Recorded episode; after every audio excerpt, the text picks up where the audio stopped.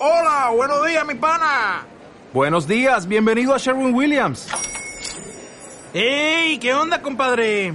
¿Qué onda? Ya tengo lista la pintura que ordenaste en el ProPlus app. Con más de 6.000 representantes en nuestras tiendas listos para atenderte en tu idioma y beneficios para contratistas que encontrarás en aliadopro.com. En Sherwin Williams somos el aliado del PRO.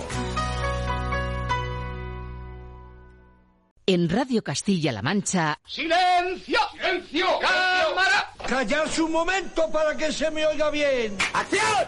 Estamos de cine. Amigos, siempre recordaréis este día como el día en que... ¿Estás listo? ¡Oh, sí! ¡Hasta el infinito y más allá! ¡Yujú! ¡Lo hemos conseguido! ¡Oh, capitán, mi capitán! ¡Oh, capitán, mi capitán! Con lluvia, con sol, con nieve, con hielo, la función debe continuar. ¡Soy el rey del mundo! Aquí comienza el programa de cine de Radio Castilla-La Mancha.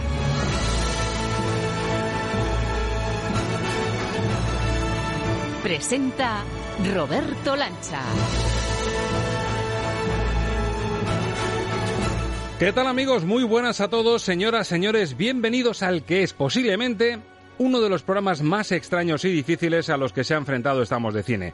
Hace una semana ya pudimos comprobar que otra vez la realidad supera y con creces a la ficción. Y hoy, al encender el proyector de nuestra gran sala de cine, irrumpe un título en pantalla grande que no podemos esquivar por mucho que nos gustase. Coronavirus. Clases canceladas, fútbol y ligas profesionales canceladas, eventos públicos descartados y el cine, aunque resiste de momento en el alambre, también tiene difícil o imposible escapar a sus efectos. Por eso hoy vamos a sacar brillo a nuestra labor de servicio público y con Marta Lovera nuestra sección Newsroom te vamos a concretar el minuto y marcador de la situación en salas, de los estrenos o rodajes cancelados o pospuestos y de los festivales que han decidido echar el cierre hasta que esto pase. Nosotros te damos la información y tú decides qué uso haces de ella.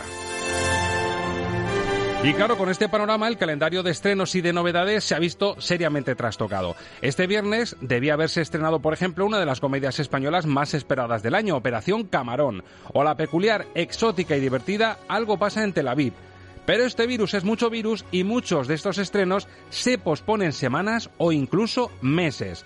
Así que, con nuestro cicerone crítico Alberto Lucchini, nos toca hoy activar un filtro que viene ya filtrado para saber qué películas se han salvado de la quema y se han atrevido a ser proyectadas en salas ante la amenaza de contagio. Y también nos preguntamos, ¿cómo están viviendo las revistas de cine los críticos? Y un suplemento de referencia como es Metrópoli, este complejo sudoku de pases de prensa que se cancelan y de películas que esperan un mejor contexto para hacer dinero? La respuesta en unos minutos en nuestro filtro Lucchini. Pero hoy amigos, si hay una fórmula que no depende de paranoias, de miedos, de contagios o de pandemias, es sin duda la música. Hoy el diván de las bandas sonoras va a ser punto de fuga, zona de confort y de seguridad y nos va a permitir apostar por un verbo que nos encanta, celebrar. En Estamos de Cine queremos adelantarnos al cercano 19 de marzo y cumpliendo con lo prometido, rendir tributo a la paternidad en el mundo del cine. ¿Grandes padres en películas? Pues de primeras nos vendrían muchos Vito Corleone, Darth Vader, Guido en La vida es bella, pero el reto hoy con Ángel Luque, nuestro experto en música de cine, va a ser buscar títulos originales que nos emocionaron ahondando en la importancia de la paternidad y que encima se vieron envueltos en deliciosas y emotivas composiciones. Por ahora te avanzo varias palabras clave que te pueden servir de menú y de hoja de ruta y de programa de mano. Apunta, Ruiseñor, novia, felicidad, aceite Nemo. Con la música y nuestro adelanto al Día del Padre bajaremos el telón de un capítulo que pretende ser compañía en medio de este fin de semana extraño de encerrona, de dudas, de cifras y de consejos. Para colmo, en lo meteorológico dicen que se acerca una dana que nos hará estar más protegidos todavía en casa. Así que amigos, hoy más que nunca recurrimos a nuestro lema, a mal tiempo, a circunstancias adversas, buena cara y con o sin coronavirus, el show siempre debe continuar. Más aún si hablamos de radio y de ondas, libres de contagio y cargadas de nuestra energía y nuestro amor y pasión por el cine. Amigas, amigos, la función está lista. Bienvenidos a una nueva entrega de... ¡Estamos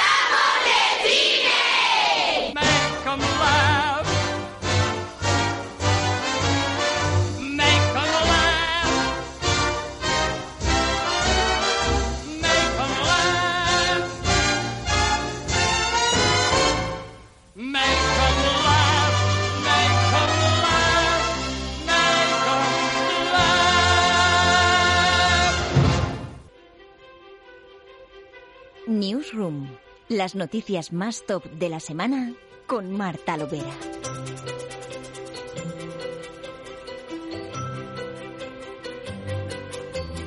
Ay, madre, Marta Lovera, muy buenas. Hola, ¿qué tal? Te he visto en el bolso en la newsroom mascarillas. Sí, sí, es que hay que, hay que usarlas, ¿o no? Se pone serio esto, ¿eh? Se pone serio. Mira que la semana pasada decíamos a ver si el cine, las salas aguantan, pero esto con las últimas medidas del gobierno, los eventos deportivos cancelados, parón del fin de semana, esto va a ser muy difícil.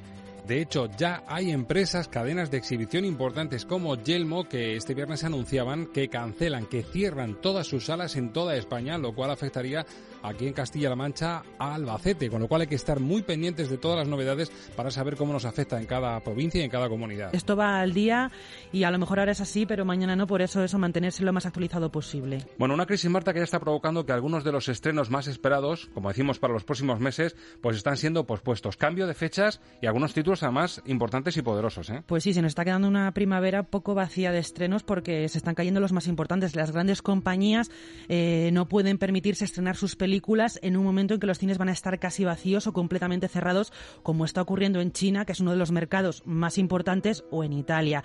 Así que ya han tomado algunas medidas. Uno de los títulos más fuertes de cara a los próximos meses era la nueva película de James Bond, Sin tiempo para morir, que pasa de estrenarse a abril a noviembre. Casi nada. Mm, Ya directamente pasa. Cambio de estación Sí. por completo, vamos. Eh, lo mismo ocurre con la secuela de Peter Rabbit, que iba a estrenarse a finales de este mes, se pospone hasta agosto y se ha confirmado también el aplazamiento del estreno de la segunda parte de Un lugar tranquilo, que se iba a estrenar ahora a finales de este mes. Hay dudas respecto a Mulan, una de las grandes apuestas de Disney esta primavera y que tenía los ojos puestos sobre todo en su impacto en, impacto en el mercado chino. Pero hay que hablar también de rodajes bastante importantes que también han sido paralizados. No lo que va a llegar a las salas, sino lo que se tiene que hacer, por lo que vamos a tardar más en ver películas en pantalla que nos apetecía mucho ver. Claro, es que eh, es el caso, por ejemplo, de la séptima entrega de Misión Imposible, que se canceló en febrero porque eh, estaba previsto que se rodara en Venecia. Y claro, toda la crisis en Italia ha impedido que, que así sea un retraso en la producción que hará que sea imposible que se estrene en 2021. O sea, ya nos vamos a lo mejor a 2022. También se ha paralizado en Praga el rodaje de The Falcon and the Winter Soldier de, Malve- de Marvel o la nueva película de Wong Kar Wai que iba a rodarse en Shanghái. Y cuidado porque en el mundo de las series también se ha paralizado el, el rodaje, por ejemplo, de la serie Riverdale, que es una de las de más éxito. Y hay que tener, hay que estar un poco en alerta porque desde hace unos meses se habla de una posible huelga de guionistas que podría juntarse a esta crisis y ya tendríamos en el mundo de la ficción televisiva un gran problema porque el guion de una película es estático, lo escribes y ya está, pero Claro. una serie no. Exacto. Y si hay huelga de guionistas, como ya ocurrió en 2007, muchas series podrían ser canceladas y si a eso le sumamos el coronavirus, pues puede que el año que viene no tengamos muchas series. O Además, sea, te, iba a decir yo que uno de los grandes beneficiados precisamente son las plataformas en streaming. Esto de quedarse encerrado en casa, al final dices, no puedo ir al centro comercial, no me puedo meter en una sala de cine, ¿qué hago con los niños? ¿Qué hacemos en casa? Y al final enciendes, enciendes la pantalla y dices, bueno, pues un Netflix, un HBO y toda la oferta que nos está llegando, Disney que, que también está a punto, Movistar, al final van a ser las que hagan el agosto, por lo menos en esta Y cuarentena. precisamente esas plataformas como Netflix, que suele rodar sus temporadas del tirón, pues se podrían salvar un poquito de la crisis y hay huelga de guionistas, pero las, las cadenas tradicionales que van un poco al día podrían no tener en 2021 series que emitir, por ejemplo. Bueno, y festivales. También incidencia en los festivales. Un punto de encuentro colosal. Ya decimos que muchas veces son como la pasarela de moda que nos avanza que va a ser tendencia durante esa temporada y los festivales también van a cambiar de fecha y hay movimientos importantes en el calendario. Pues sí, sobre todo nos, interesa el Festival de Málaga, que se ha aplazado hasta que esta crisis pase un poco. No se sabe, no, no hay otra fecha, no se sabe si se va a aplazar o directamente no se va a celebrar este año. De momento ya se sabe que no se va a celebrar en las fechas previstas, pero hay mucha confusión, claro, es que qué fecha le encuentras después. Eh, también se han cancelado otros eventos como el Festival de Cine de Praga o el South by Southwest, uno de los certámenes de cine indie más importante de Estados Unidos. Y atención, porque la organización del Festival de Cannes por ahora ha dicho que si la crisis del coronavirus sigue creciendo, cancelarán el festival que está previsto del 12 al 23 de mayo, pero aún no lo han cancelado. Bueno, decíamos que por lo menos en esta racha, en esta cuarentena, en estas semanas, que vamos a estar un poquito más parados en España, las plataformas en streaming van a hacer su agosto, porque, porque va a ser de lógica pura que el cuerpo te pida coger el mando y decir, bueno, pues lo veo en la tele. No es lo que más nos gusta, pero es lo que va a pasar. Y terminamos con una buena noticia, ya que hemos venido con esta batería de cancelaciones, de estrenos pospuestos, de rodajes pospuestos, por fin ya tenemos un tráiler de Patria, la serie que prepara de la adaptación de la novela de Fernando Aramburu HBO. Recordamos la fecha de estreno, 17 de mayo, con lo cual va a andar por ahí por ahí también cuando estemos sacando ya la cabeza del coronavirus. Y ya tenemos un tráiler, Marta, de los que ya vemos a la mayoría de los personajes de toda la novela. Patria, la nueva serie de HBO que adapta, recordamos, la novela magistral de Fernando Aramburu. ETA ha decidido dejar de matar. Voy a volver al pueblo. Al volver del pago ETA he visto luz en casa de esos. Lo que nos faltaba. Ser víctimas de las víctimas. Micholi, por favor, no remuevas. Ahora hay paz. Lo mejor será que olvidemos. Queremos notificarle a usted, su familia y todos sus bienes son objetivo operativo de ETA. ¿Qué quieres? Decirte que lo siento. Que no te saludo porque me traería problemas. Pero que si te veo por la calle, que sepas que te estoy saludando con el pensamiento. Todos somos parte de esa historia, ma. Lama y tú estáis metidos en un agujero y os está comiendo la pena. Uf, me gusta mucho, Marta. Me Sí. gusta mucho. Los que hemos leído la novela, eh, la forma que tienen de interpretar cada frase, el encuentro entre personajes, los masculinos, los femeninos, como esas dos familias, una más vinculada al entorno de ETA, otra que sufre la extorsión de ETA, Sí. esa- esas dos familias normalísimas. Una amistad de muchos años y que, sin embargo, ya cuando, eh, digamos, el epicentro del pulso entre ETA y, y la sociedad civil eh, está en su punto álgido, esas dos familias que se ponen al límite. A mí me parece que puede ser una serie de mucha altura si se mantiene lo que vemos en el tráiler. Eh, a mí también me ha encantado, además me ha encantado ver que es todo más o menos como me lo imaginaba leer el libro. Eso creo que demuestra que es una buena adaptación, que se- son muy fieles, por lo menos en lo que hemos visto en el tráiler. Y yo estoy segura de que la serie va a dar mucho que hablar. A ver si el siguiente Newsroom está menos contagiado, Marta. A si Esperemos. Quédate que repasamos la poca cartelera que hay esta semana. Gracias, Venga. Marta. ¿Qué pasa, mortales? Soy Logan y mando un saludo potente y sin garras a los oyentes de Estamos de Cine. Y ahora, venga, moved el culo, que hay mucho que escuchar.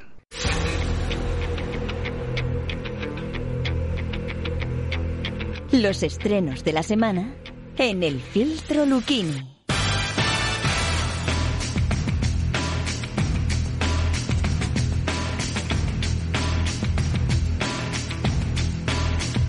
Lo dicho, vamos a saber y vamos a comprobar qué cara, qué rostro trae nuestro crítico de cine. Lo vamos a notar en su voz, en su tono. Alberto Luchini, muy buenas.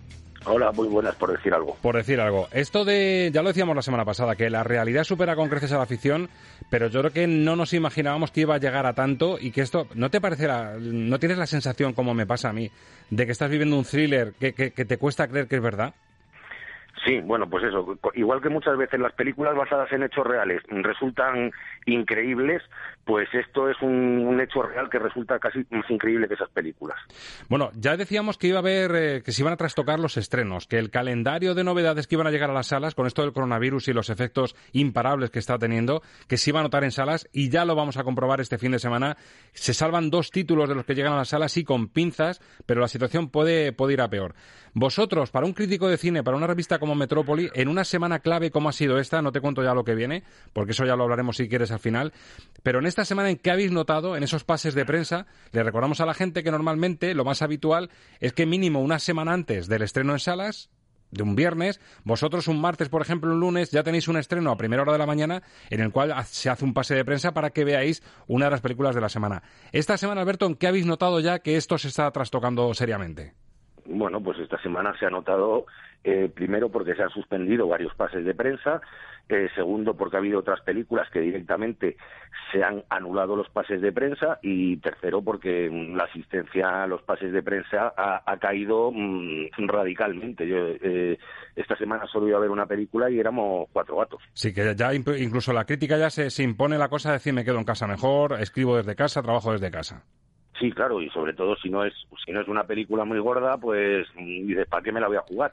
Y, y teniendo en cuenta que las películas muy gordas están todas retrasadas, pues claro, no, no queda no queda material. Claro. De hecho, mm, eh, en el mismo número de Metrópolis esta semana mm, se puede ver que sale publicada la crítica de una película que es eh, Todo pasa en Tel Aviv, que eh, cuando la revista estaba en imprenta se decidió anular el estreno. Sí, de hecho fue una de las que nos anticipaste hace una semana que va a ser una de las jugosas, le pones tres estrellas además, pero es de esas películas que ha decidido posponer su estreno porque claro, es que ahora mismo mm, digamos que, caes en el gafe de, de- de ser proyectada en un momento en el que no se va a poder ir prácticamente a las salas. Hay que decir, Alberto, que sobre todo las películas eh, un poquito fuertes, como tú dices, las películas gordas y las que son un poquito simpáticas como todo pasa en Tel Aviv, a lo mejor están todo el año mirando el calendario y sopesando cuándo lanzar su producto. Con lo cual, eh, tiene su lógica que digan, oye, igual no es el momento de, estrellar la película que tenemos guardadita aquí en cartera durante tantos meses y justo lanzarla cuando no se va a ir al cine. Claro, por ejemplo, en el caso de, esta Todo pasa en Tel Aviv, eh, había buscado una semana estratégica, porque es, mm, esta semana, en cuanto a estrenos, era una de las más flojas del año y podía encontrar su nicho de mercado. Pero ponerla en las salas es echarla a los leones, porque primero eh, está por ver quién se va a atrever a ir al cine el fin de semana. Y, luego pues que los aforos se están reduciendo y, espérate que no cierren las salas de cine. Entonces es echarlas a los leones y la hemos estado guardando con cariño durante varios meses y, ahora la matamos. Pues nada se, retrasa el estreno. Correcto. Bueno y se ha notado de lo que sí se atrevió todavía a ser proyectado porque no estábamos todavía en el pico en la fiebre esta en la paranoia total del coronavirus es Onward lo último de Pixar una película entrañable de las que te arranca las lágrimas al final y se la ha pegado en taquilla con lo cual el propio filtro de la gente ya se está notando y Onward que estaba llamado a ser un título bastante jugoso en taquilla, ha tenido una malísima semana. Bueno, aparte que es que Onward es un caso mm, muy significativo. Vamos a ver, si se cierran los colegios para que los niños no salgan de casa, no te los vas a llevar al cine. Claro, sí, porque, porque se, se cae una contradicción que no tiene mucho sentido claro, sería, sería un poco absurdo, ¿no? Entonces, claro, el, ese público familiar que tenía que haber llevado a, a Onward hacer varios millones de euros, pues hombre, al final eh, ha hecho un millón más o menos, pero, pero se ha quedado muy por debajo de lo que tenía que hacer porque la gente no, no ha ido a verla. Y es una pena porque a mí me puso el corazón en la garganta, tiene un final emotivo de los más bonitos que, he visto yo, además sobre la paternidad y sobre la fraternidad, que van a ser protagonistas en, en este capítulo de Estamos de Cine. Y bueno, por cumplir, aunque sea esta semana, por cumplir con nuestros hábitos, Alberto, vamos a rescatar dos de los títulos que se pueden ver en salas, por lo menos para saber, si no se ven en salas, para saber que existen y que nos apuntamos la matrícula. Uno de ellos es Fajim. Además, curiosamente, las dos pelis que se salvan de la quema este fin de semana tienen un patrón parecido, aunque en épocas diferentes, que son niños que son virtuosos en lo suyo, uno juega al ajedrez, otro toca el violín, en dos contextos muy diferentes. En el caso de Fajim, es un niño procedente de Bangladesh que viaja con su padre a París, es un experto en ajedrez y quiere tener al mejor maestro que es Gerard Depardieu. Fajim supone el reverso de Gerard Depardieu y en la dirección Pierre-François Martín Laval. ¿Qué es lo que quiere? Zain. Lo que quiero es ser campeón del mundo. Bienvenidos a Francia, tierra de acogida. Alguien nuevo. Prueba con el ajedrez, te encantaría. El ajedrez es su vida. Es un inmigrante. Es súper bueno. ¡Yo voy a encontrar al gran maestro del ajedrez! Es un poco duro. Botarate. Vamos, no me diga eso. Un poco huraño. ¡Qué coñazo, eh! El ajedrez no es solo un juego, señor Faim. Jaque mate. Es malo, ya no juego más con él. Pues seguimos hablando a Gerard Depardieu, el maestro y al niño, ese talentazo para el ajedrez. Un tema, la verdad, mmm, bastante atractivo, muy entrañable mm, con un Gerard Depardieu que viéndole en pantalla, Alberto, dan ganas de preguntarle quién eres y qué has hecho con Gerard Depardieu, ¿no? Pues se lo ha comido, entonces Se lo ha comido enterito. Pero vamos. Pues, pues mira, esta es una de esas películas eh, que lo que decía yo hace, hace dos minutos. Eh, está basada en hechos reales y es, es complicado de, asumir que haya pasado de verdad. Eh, bueno, pues es la historia de un padre que se va con su niño de, Afganistán a Francia y, y, entonces pues el niño con 11 años, como puedes ver, tiene, tiene las ideas muy claras. Quiere, él quiere ser campeón del mundo de ajedrez, o sea, con 11 años mm, el chaval lo tiene muy asumido. Entonces, la película mm, se, se plantea, en, coge una bifurcación y cuenta, por un lado, los problemas sociales y personales de este padre para ser aceptado en Francia porque le quieren echar mm, a cualquier coste y por otro lado la historia del niño con su con su maestro mientras se dedica al mundo del ajedrez. La parte de crítica social se queda un pelín corta porque lo que más le interesa al director es esta historia de superación del, del niño y, y, que, está pensada para que eh, digamos que de esas de esas películas de, mm, que buscan provocar eh, un nudo en la garganta, pero al final buen rollo, ¿sabes? Sí, pero se le ven los resortes porque ya sabemos que lo que te chirría a ti es cuando ves el mecanismo con el que quieren hacerte que salga la lágrima. Eh, sí, la, a la película se le ven bastante las costuras, pero bueno, es, es simpática, uno al final sale con una medio sonrisa, pero yo creo que, el, que la película se merecía un trato un poquito menos eh, facilón y un poquito más, más, más de profundidad. Aún así, bueno, mm, es correcta y, y Gerard Depardieu, pues hombre, siempre siempre resuelve bien sus personajes. Sí, aunque sea un tamaño XXXXL, el, el hombre en lo que sea, en la interpretación está bien, ¿no? Se, se, le, se le reconoce. Sí, sí, es correcto. Y luego, además, el, eh, es una sorpresa el, el niño que, lo hace muy bien y, le planta cara a Depardieu, pero como si fuera un, un, pro, un, profesional veteranísimo de la interpretación. Bueno, pues Fajim, película francesa que se salva de la quema, es de las que se va a poder ver en salas eh, comerciales. Tiene tres estrellas en ABC, le pone dos el periódico, casi un siete en IMDB y lo lleváis con tres en Metrópoli. Eh, ¿Compartes esa, esa media que pone tu compañero? Eh, bueno, yo le quito media, dos y media. Dos y media para Estamos de Cine, Alberto Luquini a Fajim.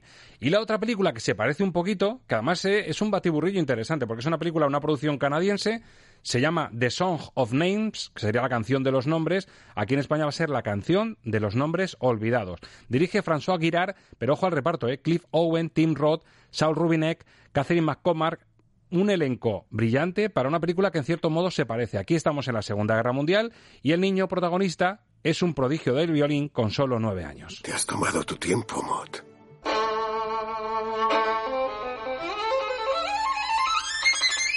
¿Le enseñará? Él es genio. Quizá pueda darle clases. ¿Se quedan en Londres? Regreso a Varsovia con mi esposa y mis hijas. Si encuentro a alguien que se encargue de David, lo dejaré aquí.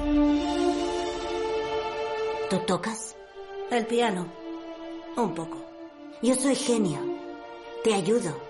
Tú serás un poco genio. Hacemos buen equipo, ¿sí? Es un Niccolo Galliano, figlio. Fabricó este violín en 1735. Feliz bar mitzvah, David. Pues otro argumento, Alberto, también muy jugoso, con muchas notas emotivas para que nos toque el corazón. Y oye, ese reparto llama la atención, es decir, que sea una producción canadiense, director francés, reparto internacional. Eh, ¿Qué tal ha salido la mezcla de todo esto? Bueno, pues eh, digamos que es un cóctel, pero lo primero que quiero decir es que ahora oyendo el cóctel, eh, oyendo el cóctel, oyendo el tráiler, sí. qué que alegría haberla visto en versión original. no te gustan nada las voces, ¿no? Porque no, no, y los acentos. Mm. Es que es, es terrorífico lo, lo, que acabamos de oír en, en el tráiler. Bueno, la película, mmm, eh, digamos que tiene mejores intenciones que, que resultados. A mí este, este director, François Girard, mmm, me parece que hace películas que, que son clónicas porque no sé si recuerdas que hace unos años hizo una peli que era El violín rojo. Sí. Que también eran saltos en el tiempo siguiendo la historia de, un violín. Bueno, pues aquí lo que nos plantea es la relación entre estos dos, entre estos dos chavales, pero en tres épocas distintas del tiempo. Eh, en la tercera es donde encontramos a Tim Roth y a, y a Clive Owen. La película va saltando hacia adelante y hacia atrás y pretende ser una especie de, de denuncia de, del holocausto, de cómo afectó a las vidas de los demás, eh, desde un punto de vista muy melodramático, con muchos elementos musicales y al final lo que queda es un está todo como un poquito deslavazado no está permanentemente si decíamos que, que a la película de Fajín se le ven un poquito las costuras a esta se le ven unos costurones. Uh -huh. y, y es todo como permanentemente un, una búsqueda un pelín tramposa de, de la emoción y de y del nudo en la garganta eh, se salva porque tiene un reparto muy bueno, pero vamos, es una película que no va a pasar a la historia. ¿eh? Sí, que parece más grande y, y, la ambición que tenía en cuanto al título, que además es muy evocador, la canción de los nombres olvidados es, es un título muy bonito, que, que, evoca muchas cosas, pero se queda más en la propuesta ambiciosa que en el resultado final, que no va a pasar a la historia, vamos. Sí, vamos, se, se queda más eso en, en, lo que podía haber sido que en lo que en realidad que no es. fue. Bueno, un final a la como diríamos, lo que pudo ser y no fue. Bueno, notas para la canción de los nombres olvidados le ponen en IMDB 6,2, le pone tres fotogramas, tres cinemanía y tres de la prensa internacional. Y en esa línea más o menos os manejáis vosotros, ¿no? Sí, un 2. Un 2 para Alberto Lucchini, la segunda película, el segundo título que se salva de la quema y poco más se puede decir. Y ni te cuento ya si miramos a la semana que viene, que ya era una semana con estrenos destacados y llamativos que también se van a caer, ¿no, Alberto? Por lo que, por lo que estáis palpando. Bueno, de momento la semana que viene eh, se iba a estrenar para empezar eh, Un lugar tranquilo 2, que sí. ya se ha caído. Queda previsto, que todavía no se ha caído, pero estoy seguro que se va a caer, Trolls 2, bueno. porque por lo que hablábamos antes de, de los niños, que sí. no tiene ningún sentido que, que, no estén en el colegio y estén en el cine. Y, y, a mí me da la impresión de que la semana que viene eh, en este espacio o hablamos de televisión o, o no vamos a tener mucho de qué hablar. ¿eh? Y escucha, ya que vamos a tener que tirar del mando a distancia, ¿qué te ha gustado recientemente o qué nos recomendarías si tenemos que tirar de la tele y de ver algo en casa? Pues mira, eh, yo he visto recientemente un par de cositas muy curiosas. Una es Spencer Confidencial, un, un thriller con, con Mark Wolver que hace de, de un policía que es expulsado del cuerpo y acaba y acaba mm, mm, desenmascarando una red de corrupción policial que es que está muy bien rodada y, y tiene momentos muy divertidos. Y, y luego hay, hay otra película que, que, es una cosa que debería ver todo el mundo porque es la, la película que ganó el Oscar al, al mejor documental producida por por el matrimonio Obama, que no se ha estrenado comercialmente en España, pero se puede ver en streaming. Ya, ya tenemos recomendación entonces para verlo en pantalla, aunque me consta, me que no hemos hablado del de, eh, producto televisivo que viste en casa y al que pondría cinco estrellas de esta semana. El Eso Liverpool, fue- el Liverpool fue- Atlético de Madrid. Fue, fue el miércoles por la noche y, y es uno de los thrillers más apasionantes que he visto en mi vida, porque durante los primeros 90 minutos se pasa rematadamente mal y la última media hora es épica y gloriosa. Cinco estrellas y media. Cinco- vamos a dejarlo en cinco, la- la- las cinco y media, si, si todo va como debe ir, a finales de mayo en Estambul. Exactamente, esas sí que sean cinco estrellas y media si por fin hace la machada. E- Este año pinta que no vais a tener al Real Madrid, al que os chafa el final del thriller siempre. Eso sería estupendo. De todas formas, yo creo que lo que deberían hacer es suspender la Champions y, y- y dársela por ganada al Atleti ya, y así terminamos. Eso es, que den el premio al partido más emotivo, al Liverpool Atlético de Madrid y os lleváis la Champions ya de rondón, ¿no? Cla- no, no, claro, como hemos ganado el campeón del año anterior, pues lo lógico es que sea para nosotros. Bueno, Alberto, eh, nuestra filosofía de en- al principio del programa era al mal tiempo buena cara, así que habrá que superar esto como sea. Ánimo también en, en cuanto a, a la revista Metrópoli y a tus compañeros y, y saldremos del paso, aunque sea viendo cine y lo que nos gusta en pantalla durante 15 días, pero ojalá sea el menor tiempo posible y que la pasión que tenemos por el cine y por las series pues la podamos mantener en, a través de la radio, aprovechando que las ondas no contagien, que es lo que nos salva. Sí, nos salva eso y, y ojalá dentro de dentro de un par de años estemos hablando de la película que cuenta todo esto y, y digamos, es que es increíble. Es increíble cómo la realidad volvió a superar a la afición. El título es muy facilito. Yo creo que el título de coronavirus tiene hasta tirón, ¿eh? Sí, sí, lo de coronavirus. Bueno, de hecho, ya, ya sabes que, que un personaje de Asterix en Italia se llamaba coronavirus. Correcto, correcto, que ya, ya, había- ya existía este nombre. Así que igual en el subtítulo hay que poner lo de COVID-19, que está también muy de moda. Sí, lo del COVID-19, pero bueno, yo el COVID-19 espero que pase a la historia pronto, que, que, que aparezca la, la versión 20 y que nos olvidemos de él. Exacto. Alberto, que viva el cine siempre, aunque estemos en, en esta racha tan difícil. Y, por supuesto, ya que estás en la comunidad madrileña, cuidadito y ya no contagiase, compañero. Pues en ello estamos. Un abrazo fuerte. Un abrazo y mucho ánimo para todos.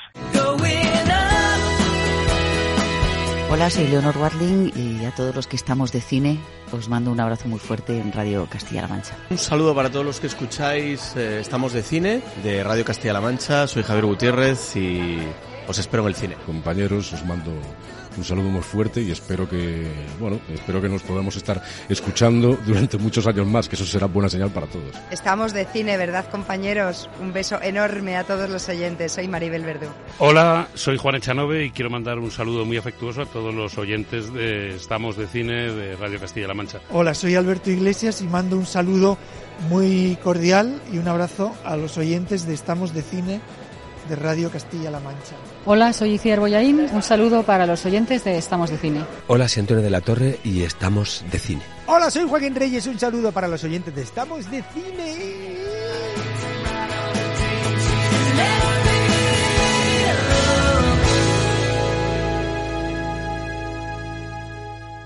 ¿Cuántos años tenías cuando te regalaron tu primera escopeta, Ticus? Trece o catorce. Recuerdo muy bien cuando mi padre me la dio. Me advirtió que no debía apuntar nunca contra nada de la casa y solo me dejaba disparar en el huerto contra latas vacías. Pero considerando que tarde o temprano me vencería un día la tentación de tirar a los pájaros, dijo que ya podía matar todos los grajos que quisiera, si les daba. Pero que no olvidase que matar a un ruiseñor era un grave pecado. ¿Por qué? Pues supongo que porque los ruiseñores no hacen otra cosa que cantar para regalarnos el oído.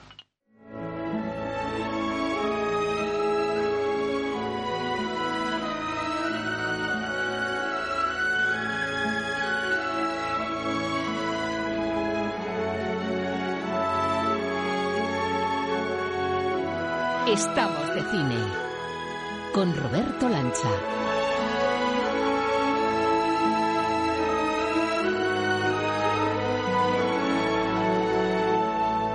Y de padre, como Atticus Finch, ese padre ejemplar, a otro padre que nos acompaña cada semana como experto en bandas sonoras, Ángel Luque, muy buenas. Muy bueno, Roberto. Ya me gustaría como Atticus Finch también. Pero bueno, lo tenemos como referencia, hay que tener siempre, ídolos. Siempre, siempre, siempre. Ídolos de altura. Atticus Finch es una referencia siempre y es una pena que muchas generaciones actuales no lo, no lo conozcan o no lo reconozcan porque, porque es, yo creo que de los personajes más ejemplares que ha dado el cine en toda su historia. ¿eh? Y la literatura, y por eso regresamos Sí. muchas veces a él, porque Matar a un ruiseñor, eh, desde un prisma o desde otro, intentamos siempre que suene de alguna manera en Estamos de Cine, aunque pase el tiempo. Aparte porque tiene una magnífica banda sonora, donde a mí siempre me gusta recordar que había un jovencísimo pianista que se llamaba John Williams. Casi nada, casi nada. Bueno, lo prometido es deuda. Habíamos dicho que nos adelantábamos en Estamos de Cine y en Radio Castilla-La Mancha al Día del Padre, quedan todavía unos días, pero nos comprometimos hace una semana a disfrutar de un homenaje, bandas sonoras, la paternidad en el mundo del cine. No podemos analizar Matar a un ruiseñor porque ya le dedicamos un especial, pero sí es nuestra forma de rendir homenaje a esta transición que hemos hecho al especial que tenemos entre manos. Podría haber sonado Atticus Finch y Matar a un ruiseñor con una maravillosa banda sonora. Podría sonar, nos dirá alguno, Darth Vader, Darth el mítico Vader, Yo soy claro. tu padre, y recuperar la, la marcha de, de John Williams para... Don Vito, también. Exactamente, Don Vito Corleone, que también lo tenemos muy reciente. Entonces hemos querido eludir un poco los grandes tópicos o Guido, por ejemplo, La vida es bella, que también le dedicamos un homenaje. Claro, es decir, salen muchos padres, pero aún así, aun eludiendo los más tópicos y los que nos vienen a la memoria más rápido, aún así nos sale un especial muy bonito. Y empezamos casi en clave de comedia con El padre de la novia. Nos recomiendas empezar en el año 91, una película, pues de esas romanticonas que sabes tú que yo tampoco me enamoraba mucho. Encima en los 90, que era cuando estaba yo más descreído de este tipo de películas, casualmente. Sí, es una película muy estereotípica de estos tiempos. eh, pretendía ser un remake, además, de, de la, eh, la famosa de Spencer Tracy. No tienen nada que ver, o sea, no tienen nada que ver. Coinciden en el título y poco más, porque realmente es una, es una mm, visión noventera totalmente, pero que contaba con un compositor que en aquellos años comenzaba, bueno, a trabajar mucho en este tipo de cine. Ya había tenido su éxito con Regreso al Futuro. eh, y dejaba una, una banda sonora como, vamos, como de estas que podíamos nosotros incluir en eso de grandes bandas sonoras en películas eh, de clase de B. baja calidad. de clase B. Eh, maravillosa banda sonora de, de, de Alan Silvestri, que además esta banda sonora interpretada en directo suena espectacular, maravillosa. Nuestro Alan Silvestri, al que escuchamos todas las semanas en el arranque de Estamos de Cine con, Mm. con esa suite, ese Corre Forres Corre, que escuchamos y que a mí me pone siempre la carne de gallina. De hecho, Mm. tengo claro que cuando escucha este señor en directo, alguna lagrimilla va a caer en alguno de los temas, seguro. Pero este padre de la novia de Alan Silvestri del año 91 es una auténtica gozada y también lo es el papel de Steve Martin, ese padre volcado en la boda de su hija que cuando empieza a hacer números y empieza a ver los fastos que va a tener que, mm, que rodear a la boda de su hija y empieza a hablar de cifras, se echa las manos a la cabeza.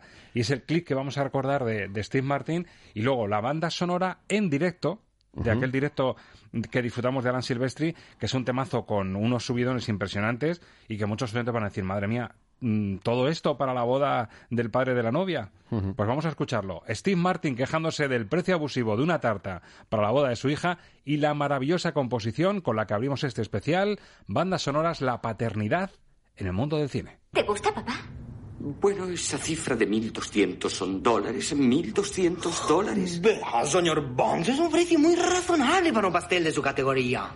Un pastel, Frank, se hace con azúcar, harina y agua. Mi primer coche no costó ni 1.200 dólares. No solo no entendía una palabra de lo que decía aquel tipo, sino que ahora presentía que me estaba tomando el pelo.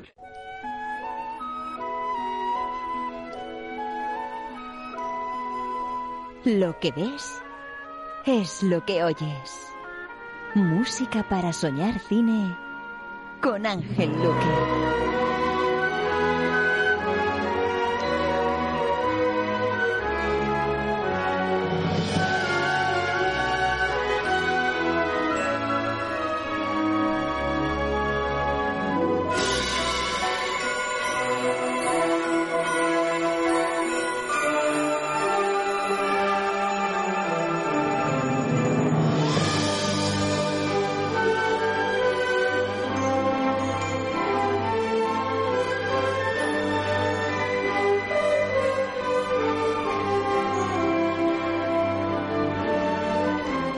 Escuchan ustedes bien, padres y madres oyentes de Estamos de Cine? No hay que recurrir a la manida marcha nupcial para emocionarse en la entrada de una novia, por favor. Quien escuche esto que tome nota porque esto es para, para, para ponerlo en una entrada triunfal de la novia en la Sí. iglesia. Además, como tiene, juega con la melodía perfecta de la marcha nupcial, clásica, eh, la insinúa durante unos momentos. Bueno, esta, esta película que pretendía ser es una comedia romántica muy estereotípica de los años 90 y mm, ser relativamente divertida. Y además hay varias películas de este estilo, es decir, que, que marca una senda de, varias películas que se hicieron ahí sobre boda, la boda de mi mejor amigo, hay unas cuantas ahí que se dedicaron a esta, cada una con una temática diferente, pero se dedicaron a esta historia. No, pero yo creo que también tenemos que mirar un poco los prototipos de padres que nos presentan, ¿no? Es decir, este es ese padre preocupado, eh, con ese toque humorístico también, eh, preocupado un poco por todo lo que supone llegar a casar a una hija, ¿no? Y todos los eh, emociones, alicientes, dificultades, traspiés, reveses, alegrías y tristezas. El, el recelo que de me quitan a mi hija, me quitan a mi chica. Claro, entonces, eh, bueno, eh, es una temática que dentro del cine es amable, esta película yo creo que quedó amable, y nos encontramos con un Silvestri que, como digo, en esos años 90 comenzaba a despegar, y cualquier banda sonora de este estilo, pues realmente Silvestri las ha abordado siempre, ¿no? Esto hay que decir que lo que estamos escuchando es con la Sinfónica de Radio Televisión Española. Casi nada, ¿eh? Porque fue lo que él dirigió, el coro y orquesta de Radio Televisión Española en el Teatro Monumental. Allí pudimos estar unos cuantos disfrutando de este concierto que luego se grabó. Aquí tenemos los aplausos. Los aplausos y la marcha anuncial que ha sonado hace unos segundos. ese, ese guiño a la marcha anuncial clásica. Eso es. Entonces, bueno, eh, la verdad es que oído en directo te das cuenta que Silvestri, eh, como siempre que tengo ocasión de decirlo lo digo, es uno de esos compositores que no está bien tratado por el mundo de la banda sonora porque nos está dejando piezas maravillosas. Para mí es uno de los grandes sucesores de John Williams, eh, sin hacer comparaciones, pero bueno, en temas como este se nota la frescura que tiene, ¿no? Esperanza de más directos de Silvestri, tiene 70 años, hemos comprobado antes que está justo en los 70, tiene ya nietos y nietas. Hombre, yo creo que si, si Morricone lo ha hecho a los 90, yo espero que, que, que Silvestri... Lo que pasa es que cuando Silvestri vino a aquel concierto y los que lo, lo pudimos disfrutar teníamos eh, como antecedente que el año anterior había venido Trevor Jones, que también se grabó aquel disco en directo, pues eh, pertenecía a una serie de ciclos y de, y de conferencias cinematográficas, semanas de música cinematográfica que muchas de ellas han desaparecido. Y era lo que tenía como aliciente el que, el que vinieran estos compositores. Entonces, hombre, si no se recuperan al menos esas semanas de música de cine, etcétera, etcétera, al menos que se recupere la posibilidad de que vengan estos compositores. ¿no? Me avisarás si te enteras, ¿no? Hombre, claro, ya sabes que sí. Silvestri lo quiero escuchar yo en directo, vamos. Bueno, padre de la novia, hemos empezado, se puede decir que si nos fijamos en el tema de la paternidad y en las figuras paternales que vamos a analizar, vamos a ir de, de menos a más, de menos intensidad a más. Hemos eh, empezado por un Steve Martin, un padre un poquito más cómico, ¿no? Sí. Eh, con esos recelos hacia, hacia el que va a ser marido de su hija, y vamos a ir aumentando en intensidad. Nos colocamos en el año 2007, una película para mí valiente, de Jason Reitman, se llama Juno, Ellen Page de protagonista encarnando a Juno McGuff, una niña de 16 años, muy inteligente para su edad, muy madura para su edad, se queda embarazada y digamos que decide tener al niño pese a que el chaval que la deja embarazada pues no se va a comprometer como padre porque es un poquito todavía imberbe. Entonces bueno, tira para adelante y aquí la relación, el papelón que tiene JK Simons, al que hemos visto en Whiplash, el, el señor calvo protagonista Sí. de, de Whiplash, que tiene ese toque. Luchini también, hay que decirlo. Sí. Espero que no se moleste, pero tiene ese toque Luchini. Pero bueno, pero que se moleste, Y sí, que es el jefe de Ryan. Gosling de Sebastián en La La Land también. Exacto. El que le dice, ciñete al guion, por favor, y toca temas clásicos y déjate de jazz. Y la acaba despidiendo. Es un actor al que tendría que darle más cositas, ¿eh? Porque yo creo que trabaja poco para la capacidad que tiene como actor. ¿eh? Eso es. Y también creo que ha hecho de- del jefe de Spider-Man en alguna de las... Sí.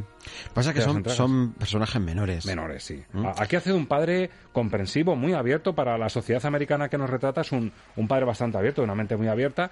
Y lo vamos a demostrar en este clip que vamos a escuchar de J.K. Simons, hablando con su hija una charla de, de adultos total, pese a que la niña tiene 16 años. Y un tema de los Bristols. Aquí Sí. nos, nos ponemos un poquito rockeros, has elegido un tema de los Bristols para eh, aderezar y envolver la temática de Juno del año 2007. Hola, papá. Hola, versión hinchada de Junito. ¿Dónde estabas? Por ahí, ocupándome de cosas que sobrepasan mi nivel de madurez. Es solo que estoy perdiendo mi fe en la humanidad. ¿Puedes darme unos cuantos detalles más? Solo necesito saber que es posible que dos personas puedan seguir felices juntas para siempre. En mi opinión, lo mejor que puedes hacer es buscar a una persona que te quiera exactamente tal y como eres. Sí, creo que la he encontrado. Claro, tu querido y viejo papá. Sabes que siempre te querré y te apoyaré estés en el lío que estés.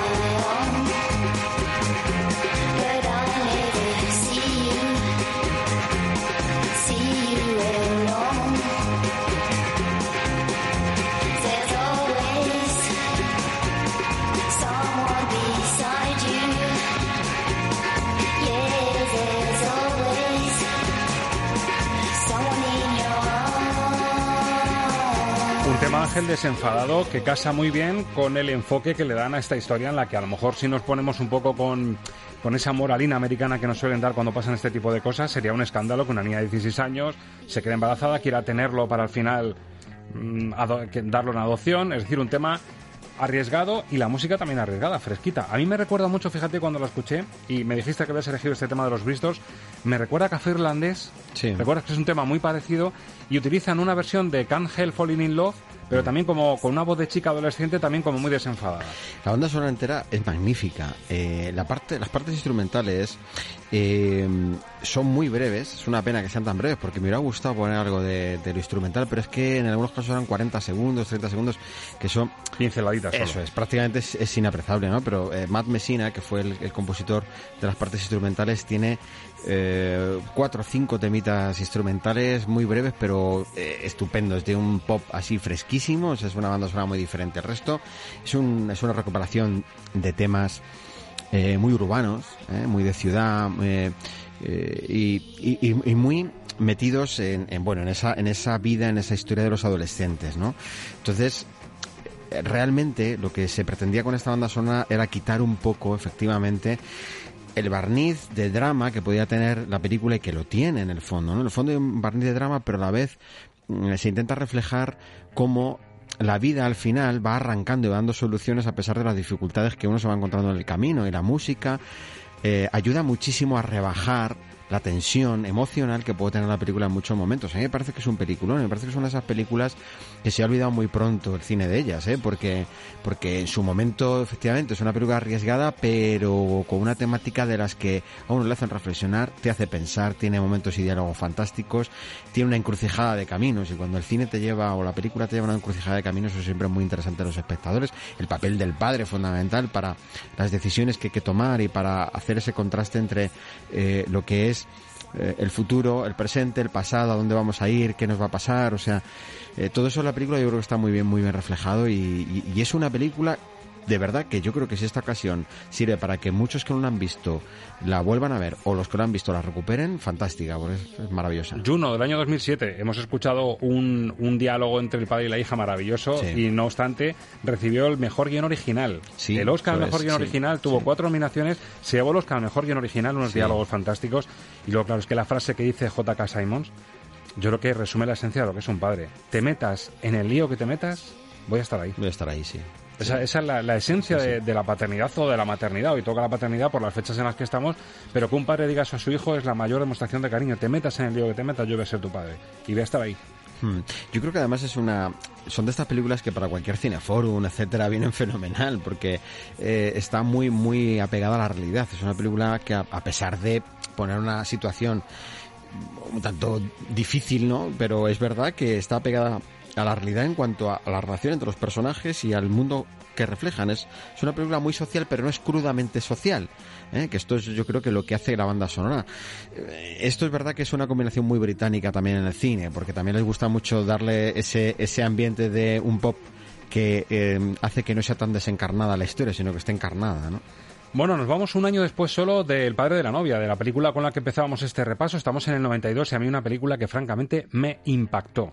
Que veo también de una vigencia absoluta. Fíjate, si decías Sí. el tema de, de niñas adolescentes que, que se quedan embarazadas y que tienen que resolver un poco su futuro, en el año 92, George Miller, con la película Lorenzo's Oil, El aceite de la vida, nos dio una demostración de cómo un padre puede llegar a tener como objetivo en la vida resolver la enfermedad rara de su hijo.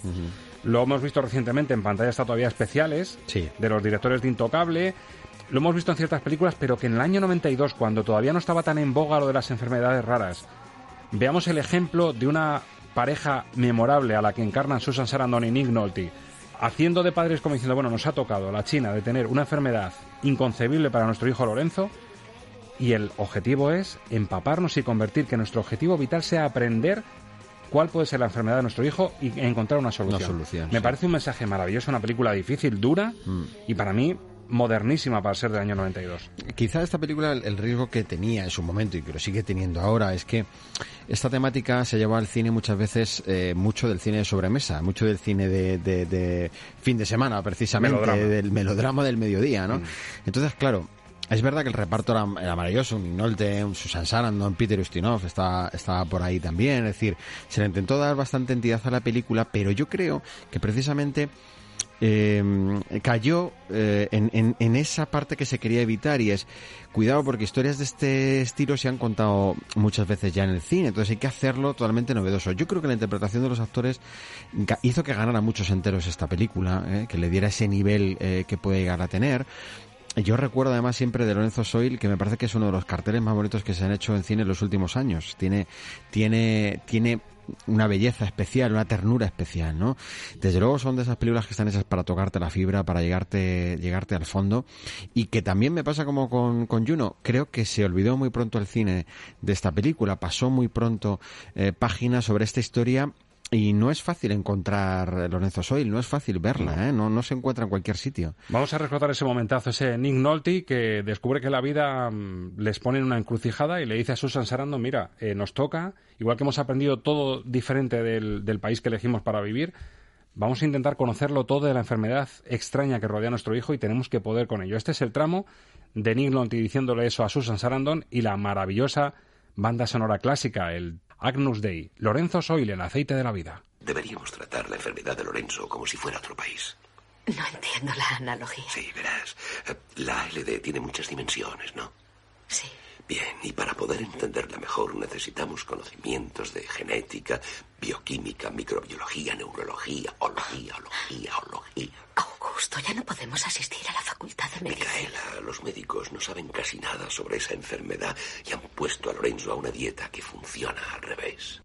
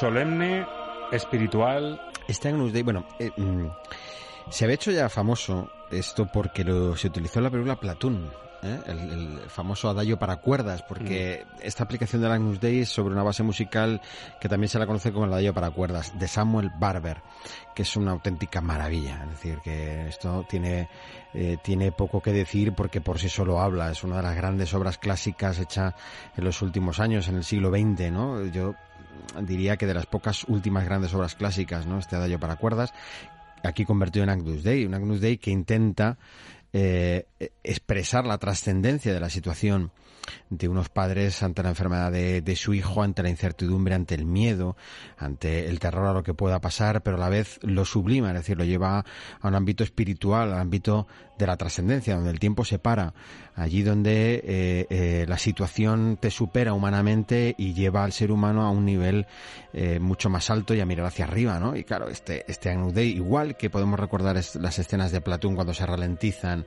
y empiezan los soldados a caer en el campo de batalla y comienza a sonar esto en música instrumental, uno se da cuenta que lo que se está haciendo es un in memoriam, de lo que, lo que se está haciendo es un una traslación al, al, mundo de lo, de lo trascendente y lo espiritual y claro, una película de estas dimensiones, esto para el espectador con las imágenes es absolutamente impactante. ¿no? Te deja impactado. Eh, ¿Acertado eh, la apuesta sí. por Agnus Dei?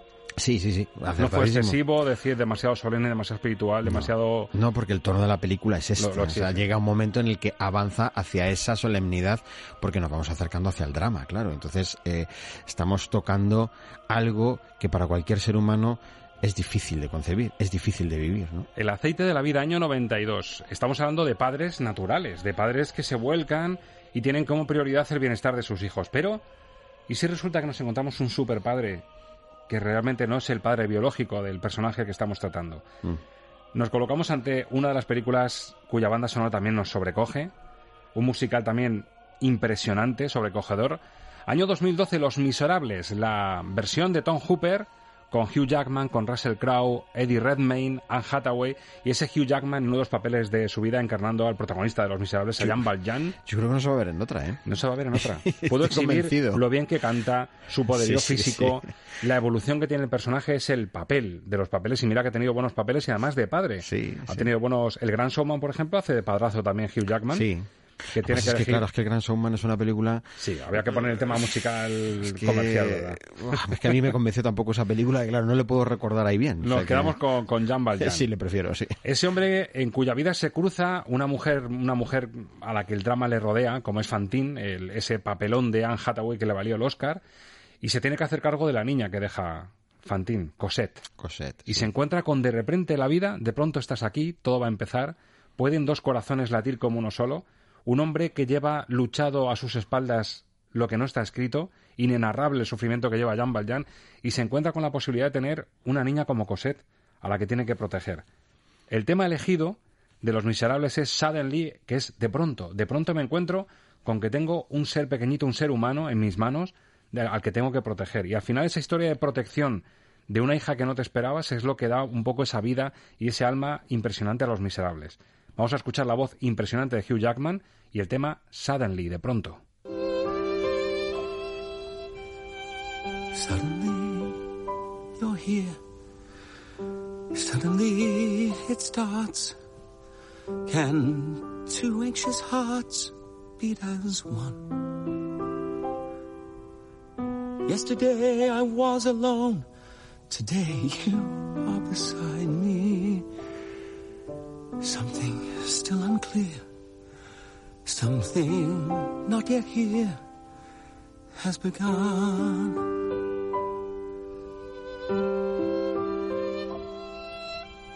Suddenly the world seems a different place. De pronto el mundo es un lugar nuevo, lleno de bondad y de luz. ¿Cómo iba a saber que habitaba en mí una esperanza como esta? Lo pasado ya pasó, la noche cruzaremos tú y yo. ¿Cómo iba a saber yo que podía ser tan feliz? Pero temo defraudarte porque debo ocultarte el peligro que me rodea. Hay sombras aquí y allí, recuerdos que debo callar. Solos, nunca más. Separados, nunca más. Casi nada, Ángel. Qué maravilla. Menuda letra. Y ahora ¿eh? hay que decir, hay que leerse Los Miserables. Hay que leerse otra vez el libro, ¿eh? que tiene mucho mérito, además. Eh, la verdad es que yo, eh, Los Miserables es un musical, es el musical que más veces he visto. Eh, contando que que ver musicales no es nada barato, eh, pero es el que más veces he visto, por circunstancias de la vida y porque me apasiona. Porque me parece una de las historias más bellas, más bonitas que se hayan escrito, más, eh, más impactantes, donde se refleja la humanidad en todos sus aspectos, en todas sus miserias y grandezas de una manera sublime donde es imposible no, no llorar con, con este musical al final, donde nos podemos sentir reflejados en tantos momentos y tantos acontecimientos y, que me parece que, que nunca se, se va a crear una cosa tan, tan bonita reflejando lo que es la historia de la paternidad, como tú dices, eh, no biológica, una paternidad adoptiva, pero que realmente es hasta dar la vida, ¿eh? es hasta dar la vida. Y eso, bueno, pues eh, tanto la película como como el musical. Realmente la película lo que está reflejando es el musical porque los temas musicales son los mismos. Realmente lo hacen soberbio. Es decir, yo creo que es una de las historias más impactantes que uno se puede encontrar. El personaje de Jean Valjean, yo diría que es el Atticus Finch del musical. Y es el Atticus Finch de las, de las historias paternas, pero bueno, más clásica, por decirlo de alguna manera, ¿no? Es, es el padre por esencia, la bondad a- absoluta y, y el dar la vida en todo y en cada lugar por la supervivencia, ¿no? Y en lo literario, para mí, parecido. Siempre que, que leo, escucho, recuerdo y visiono otra vez Los Miserables, me recuerda en lo literario, ¿eh? no en lo cinematográfico, al Conde de Montecristo. Creo que están en un nivel muy parecido, con la diferencia de que al cine todavía no se ha llevado una versión a la altura de este de Los Miserables del Conde de Montecristo. Creo que está pendiente de, de llevarse a la pantalla la gran película sobre el Conde de Montecristo. Es, defi- es compleja, ¿eh? El Conde de Montecristo es una historia muy compleja, es larga. Es larga. Ha habido versiones del Conde de Montecristo, algunas muy clásicas, pero mm, sí que sería un buen momento para volver a llevar una historia ambiciosa del Conde de Montecristo, ¿eh? con los medios que hay ahora y las posibilidades que hay ahora. ¿eh? Lo, que, lo que no sé si alguien se va a atrever, porque claro, tú tienes una Greta Gerwig que te hace mujercitas, que era un gran reto y tal, y al final bueno, parece que no se termina de reconocer la labor que eso supone. Tú te puedes arriesgar a hacer un gran conde de Montecristo y que al final se te quede ahí perdido, nunca mejor dicho, en una isla o en una cárcel para Exacto, siempre. ¿no? O, o a lo mejor no se escucha quien no debe y coge Netflix y dice, pues el Conde de Montecristo, Eh, cuatro horas, pero en casa, y no se estrena en cines, y ya tenemos lío otra vez. sí, miniserie. y ya tenemos lío otra vez. Bueno, de un padre por sorpresa, un padre por sorpresa con la dimensión y la, la grandeza humana que tiene Jean Valjean, pasamos a un padre más de andar por casa. Un vendedor brillante, de color, al que encarna Will Smith, obsesionado con meterse en la bolsa y tener una vida mucho más decente para, para su hijo, está en una situación muy precaria económicamente, y es una continua búsqueda de la felicidad. El papel de Will Smith en En busca de la felicidad, encarnando a Chris Gardner, es otra maravilla, otro padre más a pie de calle, más pegado al terreno a lo que conocemos y otro de esos personajes con los que empatizas desde el minuto uno. Sí, yo, cambia- yo diría que esto es La vida es bella, pero cambiando el campo de concentración por la ciudad. Exactamente. Por Eh, no- por- ese Nuevo York agresivo, Claro. la diferencia de clases. Ese momento en el que tienen que dormir en la calle, en una estación de metro y pintárselo que están haciendo otras cosas y viviendo de otra manera y, y esa lucha constante por intentar salvar una situación eh, dificilísima sin trabajo, donde tiene que alegrar la vida de su hijo de cualquier manera y buscando mil recursos para hacerlo. Un Will Smith maravilloso, eh, me parece que está fantástico. Es uno de sus grandes papeles. Eh, eh, sí, es uno de sus grandes, de sus grandes papeles, de papeles, junto con el de Siete Vidas, ¿no? De- Sí. Que me parece que, que eh, reivindicaba un Will Smith que quizá estaba pendiente, ¿no? Y que nadie había terminado de descubrir y estas películas lo, lo ayudaron a hacerlo, ¿no? En busca de la felicidad. Y un tema, además, el tema que has escogido me encanta porque es el, el hilo conductor durante toda la película. La forma de ablandarte el corazón que, que tiene en esta película el, el director mm, es apostar por este, esta línea musical. Gabriel Muchino es el director de En busca de la felicidad. Y hay un momento muy bonito en el que vemos al chiquillo, al hijo de, de Will Smith en la película, jugando al baloncesto en una pista de estas típicas neoyorquinas, y le dice, pero ¿qué haces perdiendo el tiempo todo el rato con el balón si no vas a llegar a nada especial? Como me pasó a mí, te vas a quedar ahí en una mediocridad que no sirve de nada. Y cuando se da cuenta de lo grave y de lo feo que es lo que le ha dicho a su hijo, es cuando le dice, mira, que nadie, ni siquiera tu padre, te diga hasta dónde puedes o no llegar. Tiene esta, esta película unos momentos de guion maravillosos, de frases de esas que luego se han entresacado y se las encuentra uno ahí Sí, escritas de manera de de lapidaria, ¿no? autoayuda, pero que estaban aquí recogidas. Exacto. Eh, es así, es así. Además es una película que va de menos a más. ¿eh? Me parece que el arranque de la película era un poquito lentito y, y parecía que no, pero luego se va desenvolviendo fenomenal la película. La relación padre-hijo me parece maravillosa en esta, en esta historia. ¿no? Bueno, pues cuando digamos a un niño, deja ya eso que es una pérdida de tiempo, que no vas a llegar a nada, hacemos una pausa valorativa como la que hace Will Smith y mejor les decimos esto. Nunca dejes que nadie te diga que no puedes hacer algo. Ni siquiera yo. ¿Vale? Vale. Si tienes un sueño, tienes que protegerlo. Las personas que no son capaces de hacer algo te dirán que tú tampoco puedes. Si quieres algo, ve por ello. Y punto.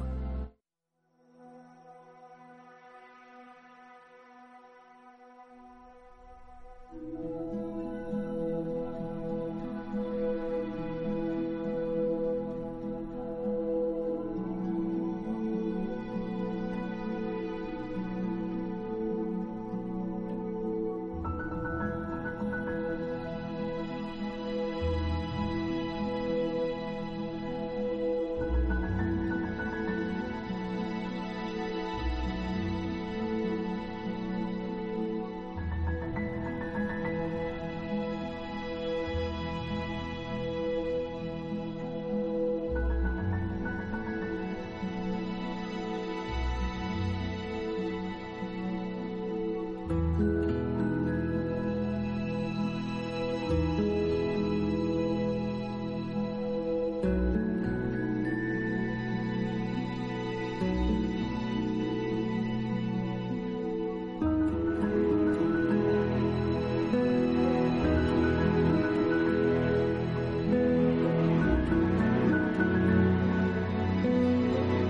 Templadísima y envolvente composición de Andrea Guerra, que me comentabas ahora fuera de micro, que es una compositora que lo bordó para esta banda sonora, pero que parece que la, eh, se le ha tragado la tierra o la ha aducido. Bueno, ha hecho algunas cositas en los últimos años, pero, mm, pero no es uno de los nombres. O sea, fíjate que Hildur Guadanotir, de repente todos la conocemos, a pesar de ser eh, con ese nombre y apellido tan difícil, y lo hemos aprendido todo muy Y de ser chelista.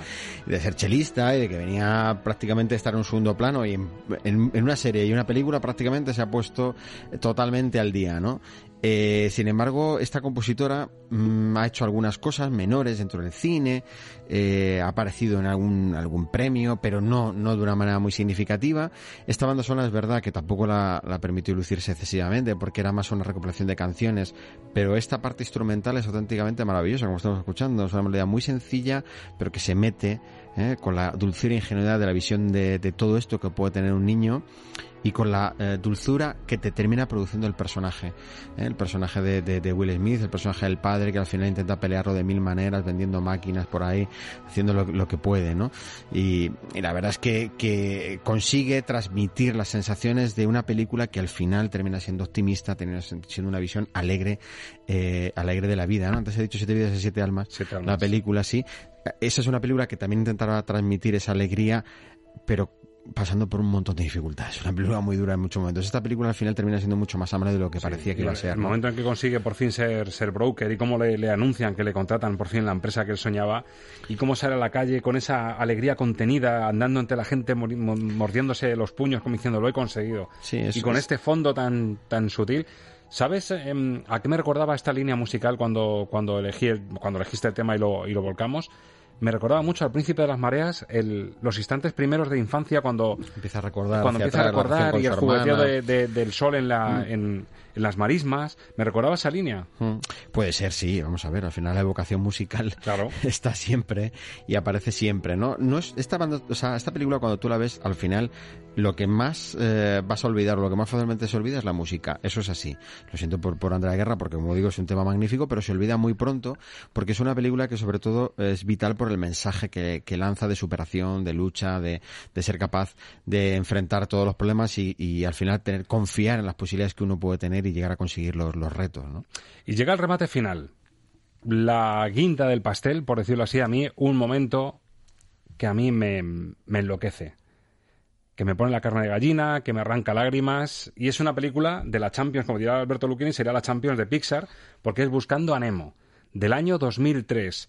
El momento en el que en la película, mm, pues eh, una de esas fatalidades que a veces ocurren en las películas de dibujos que te dejan impactado desde el minuto uno, pues eh, la mamá de Nemo eh, muere por un accidente que tiene en el arranque de la película y el papi de Nemo, que se pensaba que se iba a quedar solo en la vida, descubre el huevecito del que va a salir Nemo, el único huevecito de todos los que habían puesto y que se va a convertir en su hijo. Y la voz de José Luis Gil de doblaje, impagable, incambiable aquí. Mira que a veces criticamos el doblaje, pero aquí José Luis Gil, como en Buzz Lightyear y en tantas personas que, que ha doblado, aquí la forma que tiene de decir a Nemo, tranquilo, yo voy a cuidarte, yo soy tu padre, y la música que lo envuelve, que además, al igual que en la película anterior, En busca de la felicidad, esta, esta línea melódica que vamos a escuchar se mantiene durante toda la película, incluso hasta el desenlace feliz también, que es lo que vamos a escuchar. Magnetismo absoluto, con música de Thomas Newman, que viene, que viene al pelo precisamente, buscando a Nemo y este momento paternidad que para mí resume la esencia de este especial que les estamos hoy dedicando en Estamos de Cine. Ya está, ya está. Ya pasó, papá está aquí. Ya estás con papá. Te prometo que nunca permitiré que te pase nada. Nemo.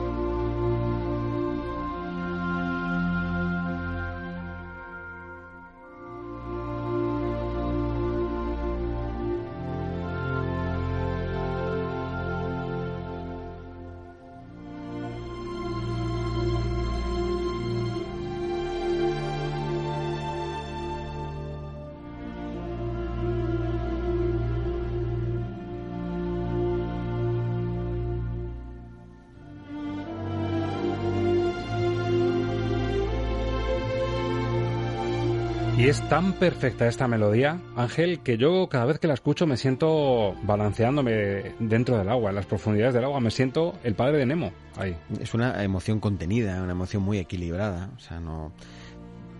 Todavía no va a llegar la explosión que todos esperamos del reencuentro, ¿no? que uno espera durante todo el tiempo en la película. ¿no?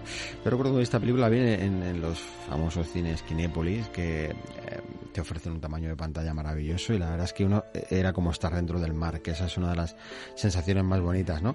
Y para mí además la primera sensación que me transmitió esta película y que yo la sigo manteniendo pasados los años es realmente esto era resarcirse un, poco de aquellas desapariciones eh, de otras mm, figuras paternas o maternas que ven las películas de Disney, ¿no? Aquí hay una, una búsqueda, pero es la del padre hacia, hacia, hacia el hijo, ¿no? O sea, realmente al revés. Estamos, estamos viviendo todas esas historias, pero al revés. Y eso me parecía que era un logro maravilloso, ¿no? Eh, por fin vamos, por fin, no es que lo estuviera esperando yo personalmente, pero por fin hemos dado la vuelta al revés, o sea, la, orfandad era del padre en este, en este caso, ¿no? Es un padre huérfano, realmente, que es, que es un giro de guion maravilloso el que tiene esta película, ¿no? Y mira, recordamos al padre de Juno, ese J.K. Simons maravilloso, que le dice, te metas en el lío que te metas, voy a estar aquí. Mm. Y el padre de Nemo lo que hace es eso. Me has desobedecido, te dije no, no, que no te fueses para allá, al final te pesca un hombre y tengo que recorrer el mundo entero un océano entero y varios océanos para encontrarte. Para encontrarte, sí. Es una demostración de paternidad y de amor paternal también maravillosa. Hay que decir también, aunque luego la, la, siguiente parte ¿no? No, no ha salido, yo creo que no salió como, como se pretendía, no, no llega a esta, esta primera película, la de Dory, ¿no? Pero hay que decir que dentro de todo ese maravilloso elenco de secundarios que hay, yo diría que Dory es la gran reina de los secundarios, porque me parece que es un personaje, ahora es un buen momento para, para decirlo, ¿no? Es, uno, es un personaje tan maravilloso como pocos eh, ha creado Disney, ni Pixar, ni nadie. O sea, es una maravilla absoluta. Una este madre despistada por sorpresa, se puede decir también. Una, madre impostada por sí, sorpresa. una madre impostada, Una, madre adoptiva que también se une a esa búsqueda eh, con ese maravilloso problema que tiene con la memoria a corto plazo, que me parece una auténtica vamos, la reina de los secundarios, me parece. Un padre como una madre iría hasta el fin del mundo por su hijo. Mm. Pero, hijos que nos escuchen, que hagan el favor de obedecer, que aunque hagamos lo imposible por ellos, eh, que hay que contenerse un poquito. Y por supuesto, a las madres también que nos escuchan tendrán su especial la maternidad en el mundo del cine, Ángel queda un mesecito para eso, pero lo, prepararemos también con mucho cariño. Y este ha sido nuestro homenaje a los padres y a la paternidad en el mundo del cine, que como hemos escuchado, tiene muy buenas muestras acompañadas de muy buena música. Y muchas más que se pueden haber puesto, ¿no? Muchas de ellas, como has dicho tú, ya hemos hablado de ellas. Estaba yo pensando ahora en que veis vivir también, como un ejemplo. Ahí está quizá más la familia, pero sobre todo la figura del padre también. George Bailey, maravilloso. George Bailey, maravilloso, que aparece ahí, ¿no? Y tantas, y tantas otras pero acabar con Buscando a Nemo yo creo que es una forma de encontrarnos siempre con el gusto del cine. ¿no? Tengo dos frases literarias para despedir, pero fíjate si me gustaban las dos que, he hecho lo de los premios que se hacen una vez, lo de Exequo. Ajá. Víctor Hugo, ah. que viene muy al caso, y un tal Sigmund Freud, que tú como psicólogo también. ¿Cuál quieres primero? Porque las dos te van a gustar. Empieza por Freud. Empiezo por Freud y nos quitamos lo gordo de, de encima, ¿no? Bueno, escribió Freud una vez, no puedo pensar en ninguna necesidad en la infancia tan fuerte como la necesidad de la protección de un padre. Bueno, ¿y sabes por qué Freud decía esto? Freud le gustaba muchísimo el David Copperfield, de Dickens, un libro que yo recomiendo leer, aunque sea muy gordote, es un auténtico placer absoluto. Recuerdo tu recomendación, ¿eh? David Copperfield. David Copperfield, además, tampoco se ha terminado de llevar nunca bien al cine. Es un personaje cinematográfico al 100% para hacer un peliculón, es esa, es esa historia, ¿no? Y mm, David Copperfield es la historia de una orfandad realmente, ¿no? Y él siempre se sintió huérfano de padre, digo Freud, siempre, y él de pequeño, ya muy pequeño, leía este libro eh, debajo de la mesa de camilla con su madre, siempre eh, veía en David Copperfield un poco el reflejo de sí mismo, con lo cual para él ese aspecto era muy importante. Y la de Víctor Hugo, el sueño del héroe, del auténtico héroe, es ser grande en todas partes, pero pequeño al lado de tu padre. Qué bonito. Me quedo con la de Víctor Hugo. Te quedas con Víctor Hugo, como, los miserables. También Ángel, ha sido un placer. Para mí también. Feliz Día del Padre por anticipado. Igualmente. Señoras, señores, a todos los padres que nos escuchen, pasados, presentes, futuros, los que no están, los que lo serán. Felicidades en nombre de Estamos de Cine y a las madres, por supuesto. Gracias por habernos acompañado una semana más. Si les parece, aunque no les mande WhatsApp ni sea personal, pero ya saben que tienen cita reservada en su programa de cine favorito. En Estamos de Cine la semana que viene. Adiós, feliz semana.